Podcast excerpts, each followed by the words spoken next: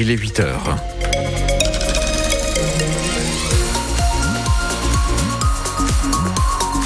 Vous êtes sur France Bleu Nord et sur France 3. La route, attention, euh, mouvement de grève au port de Calais. L'accès au port de Calais est impossible pour le moment. De grosses perturbations Elles sont observées sur l'autoroute A16 à hauteur de Calais. Donc, évitez le secteur, bien sûr. Ça ralentit, voire vous êtes complètement à l'arrêt. On fait un point à la fin de ce journal. Pascal Thiebol, la météo avec vous, de la grisaille pour aujourd'hui. Oui, de la grisaille toute la journée, mais c'est plutôt un temps sec qui nous attend avec des températures maximales comprises entre 7 et 10 degrés. Et Pascal, près d'un millier de gendarmes ont été mobilisés pendant une semaine du 4 au 10, euh, décembre pardon, dans le cadre de l'opération Force Tempête. Des contrôles à tout va dans le Nord qui ont abouti entre autres à l'interpellation euh, de personnes recherchées, à la découverte de 12 véhicules volés ou encore à la saisie de quelques 850 cartouches de cigarettes de contrebande, saisie également plus de 70 000 euros en espèces et près de 2 kilos de stupéfiants. Ils n'ont pas choisi Tourcoing par hasard, bien au contraire. Euh, deux élus, deux députés écologistes se sont, se sont rendus hier dans la ville du ministre de l'Intérieur, Gérald Darmanin, qui porte depuis des mois la loi sur l'immigration. Benjamin Lucas, député des Yvelines, et Cyrielle Châtelain, présidente du groupe écologiste à l'Assemblée, ont visité le centre d'accueil de jour, le Relais Soleil, qui accueille chaque jour une soixantaine de familles et souvent des étrangers sans papier, Stéphane Barbero. Nabila a quitté l'Algérie avec ses deux enfants il y a quatre mois après le décès de son mari. La nuit, elle dort chez des amis de la famille. Le jour, elle vient chercher ici de l'aide matérielle et du réconfort. Je mange, la douche, euh, les vêtements, la machine. On est bien ici. Malgré des problèmes de santé.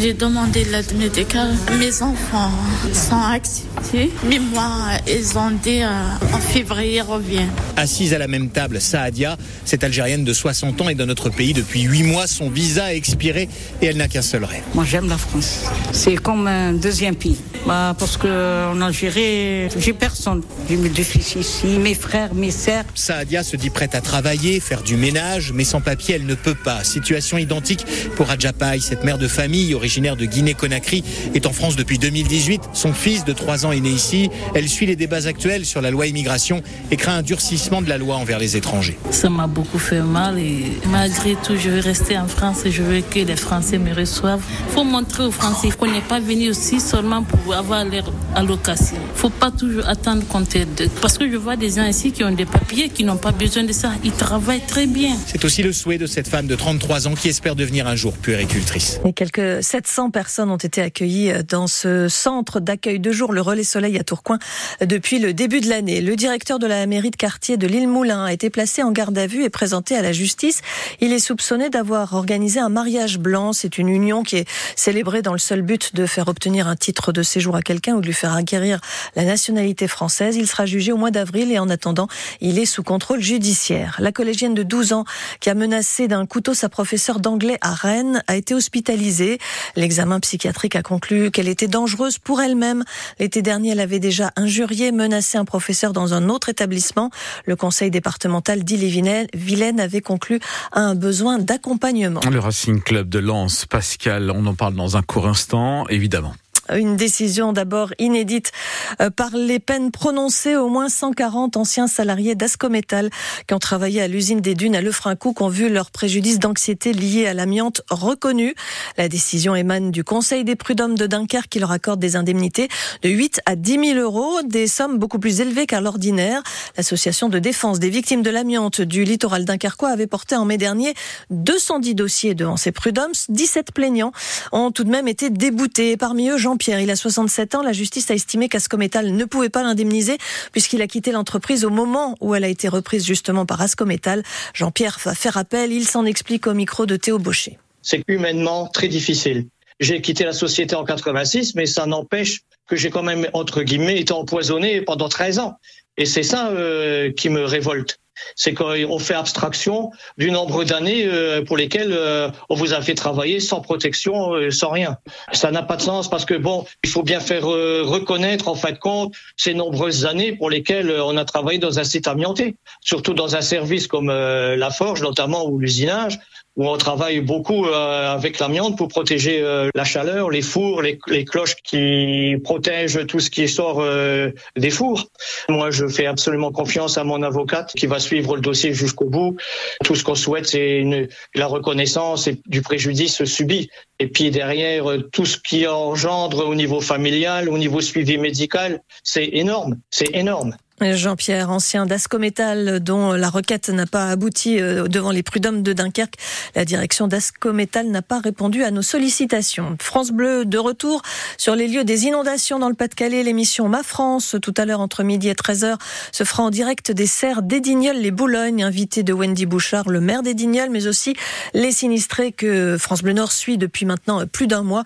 Rendez-vous donc après le journal de midi. 8h06, et donc je souhaitais qu'on parle du Racing Club de Lens, puisque euh, le club écope de 30 000 euros d'amende. Oui, infligé par euh, l'UEFA après une série d'incidents et de dégradations lors de son déplacement sur la pelouse d'Arsenal fin novembre. 50 sièges du stade londonien avaient été euh, notamment cassés. Lens écope également d'une interdiction avec sursis de vendre des billets à ses supporters pour la prochaine rencontre européenne à l'extérieur. Le Racing Club de Lens qui est au cœur d'un reportage qui sera diffusé ce soir dans l'émission Envoyé spécial sur France 2.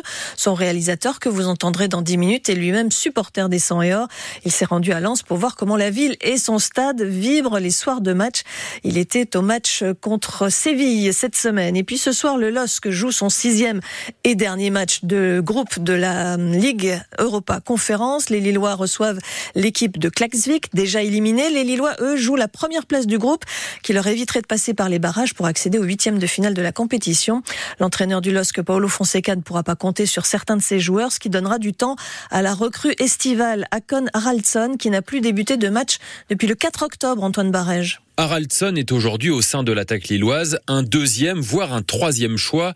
Le jeune Islandais avait pourtant réalisé des débuts remarqués avec le LOSC, inscrivant cinq buts durant les matchs de préparation. Mais très vite, il a été rattrapé par les exigences de la Ligue 1 et notamment, il le reconnaît lui-même, les exigences physiques. Uh, C'est effectivement un, un, championnat très physique, euh, beaucoup plus que le Danemark euh, où je jouais avant. Ici, les joueurs sont beaucoup plus agressifs, beaucoup plus rapides. Mais euh, bon, je travaille énormément actuellement en salle et je fais euh, beaucoup d'efforts pour m'adapter justement à ce, ce challenge. Au LOSC, on refuse de s'inquiéter pour l'instant. Haraldsson devrait d'ailleurs être titulaire ce soir face à Klaxvik, un adversaire modeste qui devrait lui permettre de gagner du temps de jeu et de la confiance. Yeah, I agree. je suis d'accord avec vous. Euh, c'est un match très important effectivement pour moi. Il faut que je, je puisse me montrer. Il faut que effectivement je montre mon niveau. Si ça se passe bien, eh ben, effectivement je pourrais m'imposer dans l'équipe et jouer plus régulièrement.